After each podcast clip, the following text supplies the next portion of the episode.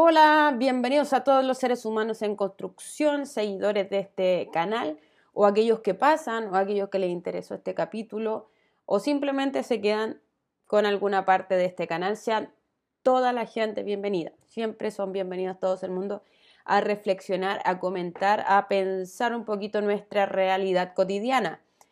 Y hoy día em, vamos con un nuevo capítulo, capítulo 99. Estamos ahí al borde del capítulo 100, que esperemos, si no este fin de semana, eh, será pronto.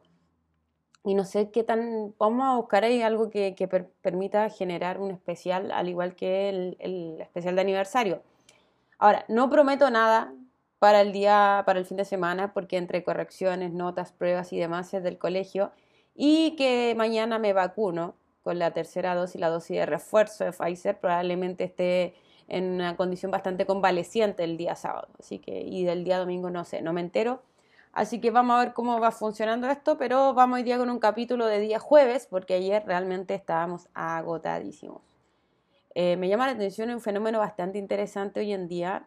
Eh, como que estamos un poquito saliendo, no totalmente, pero saliendo de la pandemia, si bien en Chile todavía se usa mascarilla, todavía hay ciertas precauciones, ya no las mismas de antes, pero pareciese ser que al salir de la pandemia, que como le dije a unos niños, eh, no deja de estar el coronavirus, pero parece que estamos pudiendo combatir lo necesario para poder mantenernos estables, eh, hay un desgaste, hay un desgaste físico, un desgaste emocional dentro del área académica y pedagógica, está este desgaste de em, seguir trabajando como, a como de lugar, como sea, hay que sacar el año escolar, em, con, la, con la brillante de, ministro de Educación que tenemos, ya no le voy a dar más, más tiempo. Em, pero eh, hay un desgaste en general, en la población completa. Ahora, uno dice académico porque uno está en el área académica, uno está enseñando y ve a los estudiantes, ve a sus colegas, ve cuán cansados estamos, pero si miramos la sociedad en general, estamos muy cansados de sobreproducir en un momento donde necesitábamos descanso.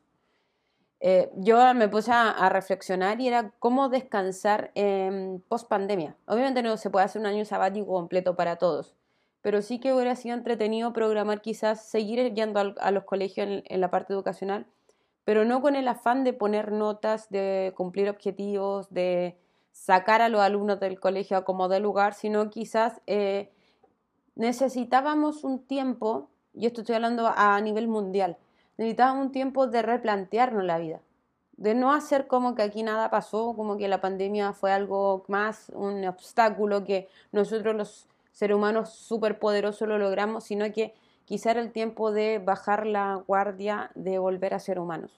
Y no se hizo, porque vivimos en un mundo que está sobreproduciendo. Y por eso estamos tan desgastados, y por eso estamos cansados, y por eso estamos tan ansiosos, y por eso nos despertamos con ya, eh, nos despertamos con ganas de dormir. A mí me pasa, y yo con la gente que converso a mi alrededor también le pasa. Y por eso estamos tan tensos, porque no hemos bajado las revoluciones. Como decía la semana pasada, lamentablemente seguimos avanzando como en Fórmula 1 y, como que no hay, no hay posibilidad de pits, no hay posibilidad de detenerse. Y eso nos está pasando bastante la cuenta. Y si uno le suma eso las desigualdades sociales, eh, la situación en que nos enfrentamos, eh, una política totalmente descarada, por ejemplo en Chile se viene ahora en noviembre las elecciones presidenciales, yo ya hablaba capítulo anterior de, esta, eh, de este descaro de uno saber que ninguno de los candidatos a presidente realmente le interesa a la gente. O sea, eso ya lo sabemos, ya no hay un, tapar el, sol con el dedo. Y bueno, hablando de eso, hablando de política, eh, no quise pasar de largo, si bien no hice un video porque era lunes y había hecho uno el domingo, sobre lo que se cumplen dos años del estallido social en Chile. Para los que no vienen en Chile, los que me escuchan, alguien puede decir, ah, que te cree importante, todo el mundo te escucha. No, pero dentro de los podcasts, más que YouTube, eh, me ha llegado información que llega mi canal a otros lados, los podcasts llegan a, otras regiones que no son chilenas, por eso siempre explico por qué, pasa en Chile. Eh, en Chile se cumple dos años el estallido social, que fue eh, un momento donde la población se enoja, la población, el pueblo se enoja, por a raíz de haber subido 30 pesos el metro en Santiago, se desencadena, esa se termina siendo la gota que rebalsa el vaso y la gente sale a las calles a manifestarse perdón, sin bandera política, señalando que ya no son 30 pesos, sino son 30 años. Es decir, hace 30 años supuestamente llega la democracia a Chile, supuestamente, pero seguimos en un nivel de desigualdad eh, tremendo. Ahora, hay que saber que esto es mundial. Eh, por ahí leí un libro que me prestó un amigo que se llama, el libro, no el amigo, el libro Capitalismo Progresista, estaba mirando el título ahí, y habla cómo mundialmente los poderosos siempre están en función de, de sí mismos y cómo nos envían un mensaje que porque no producimos estamos haciendo las cosas mal, que es una de las estrategias de manipulación que yo no seguí explicando, pero el estallido social eh, se produce un quiebre radical en Chile, donde están aquellos que apoyan las demandas, hay aquellos que creen que todos los que están demandando algo son violentos, eh, se, se, produce un quiebre tremendo a nivel eh, clase media, donde está la Fuerza Armada por un lado y aquellos que se quieren manifestar por otro. Es un tema que lo hemos hablado grandemente, ¿no? Y no me voy a manifestar por una parte u otra. Eh, simplemente hoy día quería, y como dice el título, hablar de un libro que me recordó, mientras lo estaba leyendo, me recordó un poco lo que, lo que significa el estallido social. Yo quiero de antemano señalar que yo rechazo y repudio la violencia de cualquier, eh, de cualquier parte que venga. La violencia eh, física, psicológica, es algo que a mí no me agrada. Eh, si yo he ejercido violencia en algún momento, he tratado de pedir disculpas y si no me he dado cuenta, también pido disculpas por no darme cuenta. Pero la violencia no me, no me agrada para nada, pero como buena filósofa que soy, siempre me atengo a los fenómenos que suceden y a tratar de responder por qué está pasando esto. Entonces, cuando vemos tanta gente agresiva en la calle, es simplemente lo que siempre señalo y estoy hasta el cansancio. Y este libro que yo les decía, Capitalismo Progresista, de un de un Nobel en economía me señala lo mismo, es un tema de educación, que como señalé en el capítulo anterior, no es una educación de ir más al colegio o de abrir más colegios, es un tema de educación humana, de educación integral y emocional. Entonces, dentro de mis tiempos libres, de los que tengo, además de grabar estos videos, eh, me he puesto a leer y últimamente he leído libros que tenían deuda, de deuda de la historia de mi literatura, yo, pero experta en literatura, nada, no soy experta, simplemente me gusta leer. Y me encontré con Ernesto Sábato y El Túnel, lo leí. Siempre lo escuchaba y nunca lo había leído, pero hoy día no me voy a dedicar a ese libro. Otro día le doy un, especial al Túnel. Hoy día quiero, como dice el título, irme a Lope de Vega y Fuente Vejuna. Lo encontré en la calle, lo, lo, compré, por eso está en esas condiciones. Está súper antiguo eh, esta versión. Y bueno, para los que lo conocen, eh, no, no, voy a decir nada, pero para los que no conocen, Fuente Ovejuna es un libro de Lope de Vega, un escritor del siglo de oro em, español. Y Fuente Ovejuna es un libro que se em, contextualiza en el siglo XV aproximadamente, entre 1400 y 1500 después de Cristo. Y es un libro que lo leí hace poco y que al principio igual me incomodó porque, claro, está escrito en, en verso y es raro.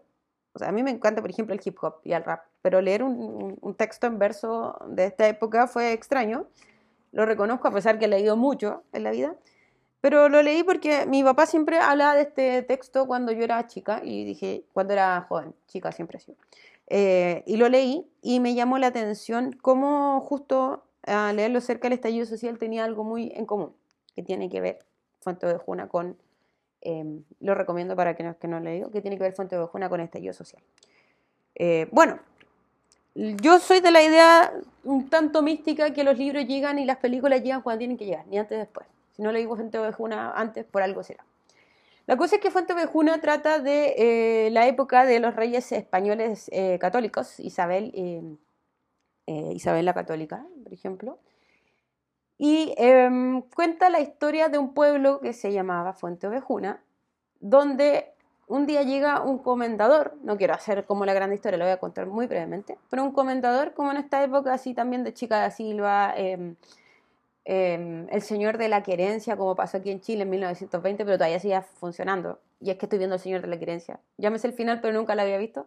Pero esta idea de este, de este jefe, de esta autoridad que este, posee a sus esclavos, posee a sus em, empleadas, posee a sus siervos, posee en todo sentido, en el sentido de que son su posesión, no son personas, son gente que le produce, que le ayuda a mantener su riqueza, que las mujeres están al servicio de todo tipo, incluido de servicio sexual, sobre todo, Es decir, toda esta, em, esta idea de que el jefe es el que te posee, el que te tiene, el que tú eres un objeto para.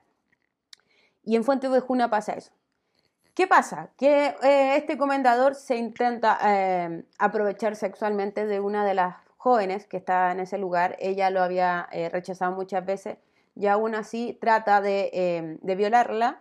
Y uno de los enamorados de esta mujer la defiende y ataca al comendador. Voy a hacer todos los spoilers del universo, pero no es lo mismo leer que, contar la historia. La cosa es que, aburridos de estos abusos de todo tipo del comendador, la gente se enfrenta a, este sujeto y todo el pueblo de Fuente Vejuna lo ataca y terminan destruyendo a él y a todos sus seguidores, a su séquito. Esta noticia llega a los reyes y los reyes se enojan porque ¿cómo es posible que en Fuente Vejuna sea un pueblo tan violento y que haya atacado a sus gobernantes? Y cuando le van a preguntar quién fue el culpable de esto, quién atacó, quién destruyó, quién eh, eliminó al comendador, todo el pueblo se pone de acuerdo para decir que fue Fuente Ovejuna. Es decir, no le echan la culpa a nadie en particular, sino todo el pueblo responde. Entonces, cada vez que le dicen, bueno, pero ¿quién fue? Fuente Ovejuna. ¿Qué tiene que ver esto con el estallido social? Que cuando la noticia le llega a los reyes, los reyes están enojadísimos porque no es posible que un pueblo sea tan violento y tenga costumbres tan violentas. No obstante, si uno lee el contexto completo, el pueblo responde, Fuente Ovejuna responde cansado a los abusos del comendador. Como digo, no, lo que dije antes, no estoy de acuerdo con la violencia, no estoy de acuerdo con el maltrato que tenemos hoy en día entre unos y otros. De hecho, el cuidado de nosotros mismos es muy importante. Pero el fenómeno de la violencia que nos enfrentamos es parecido al de Fuente Ovejuna. Entonces podemos echarle la culpa a la gente, al pueblo, eh, que está cansado, que sale, que está enojado, que peleamos por todo, que estamos agresivos, que estamos drogadictos, que estamos alcohólicos, que estamos cuestiones. Y el mil de cosas que sí son problemas que hay en el pueblo en general, y no estoy hablando solamente de Chile, pero pensemos en ayuda social. Pero no hemos puesto a pensar qué han hecho nuestros comendadores, llevándolo a la, a la actualidad, de nosotros para que nosotros seamos ese fuente ovejuna que responde con una violencia máxima. Y me incluyo a pesar que no, insisto, no, no me gusta ejercer violencia, pero es fácil mirar de afuera y ponerse en el lugar de los reyes católicos de decir, esta gente, este pueblo, estos chilenos promedios, flojos, comunistas, etcétera, están rompiendo todo, están destruyendo mi país y la economía, y etcétera, etcétera, y la cifra y la cifra pero nos hemos puesto a pensar, como hablé en la manipulación, la estrategia de manipulación mediática de Chomsky en crear el problema y crear la solución. ¿Hasta cuándo el comendador, los comendadores que se supone debían administrar nuestro país de buena manera, nos han abusado de mil y una maneras? Y es un pueblo que está respondiendo. Pero es más fácil meter a la cárcel, disparar, destruir, destruirnos uno a otro, que decir frenemos, algo está pasando con nuestra humanidad. ¿Cuál es lo triste? ¿Cuál es lo lamentable? Que Fuente Ovejuna fue escrito en 1600. 1600. Estamos a 2021 y seguimos teniendo los mismos problemas. Seguimos teniendo instituciones, administradores, jefes, porque no decir líderes, autoridades, que siguen abusando como el comendador, que siguen ahí tocando en el hombro, tocando en el hombro, tocando en el hombro, tocando en el hombro. Pero una vez que ya el hombro nos quedó morado y le devolvemos el codazo porque ya estamos aburridos, el problema termina siendo de nosotros. Qué lamentable es que siglos después, cuando ya se ha escrito, sigamos teniendo el mismo problema y sigamos teniendo, echándole la culpa a la gente de una situación que es mala administración del ser humano. Como decía un amigo por ahí, un líder que no sirve, no sirve. Entonces, pongámonos las pilas, pónganse las pilas los gobernadores, todos aquellos que quieren ser presidente de la República, en desarrollar mejores políticas para la salud mental, para la educación emocional y menos para seguir ganando plata, seguir ganando lucas, como decimos los chilenos. Bueno, agradecidos de eh, todos aquellos que escuchan este canal. Eh, les mando un saludo muy grande. Nos estamos viendo en el próximo capítulo. Vamos a seguir analizando libros con lo que me encuentre, películas con lo que me encuentre, no solamente la realidad en seco, sino viendo a través de nuestras eh, obras, nuestras producciones artísticas, lo que podemos reflexionar. Y hablando un poco de, pasar el tiempo del ocio, lo invito a suscribirse al, al canal Leo Gamer Más Fer, canal donde la protagonista, si bien mi hermano es quien lo administra, la protagonista es mi sobrina, la sobrina filósofa de la que he hablado algunas veces. Eh, les invito a que lo revisen, a que se suscriban, a que apoyen ahí a, una pequeña youtuber que está empezando, que si ustedes ven el último, uno de los últimos capítulos donde estaba jugando a, Guerra de Comida, lo pasé bien viéndola, así que eh, estos nos ayudamos los unos a los otros, nos cooperamos mutuamente, así que bienvenido a suscribirse también a este canal, apretar ahí la campanita para que llegue toda la información. Y recuerden que aquí encontramos ideas, opiniones y comentarios a través de la reflexión porque simplemente somos seres humanos en construcción. Nos vemos en un próximo capítulo.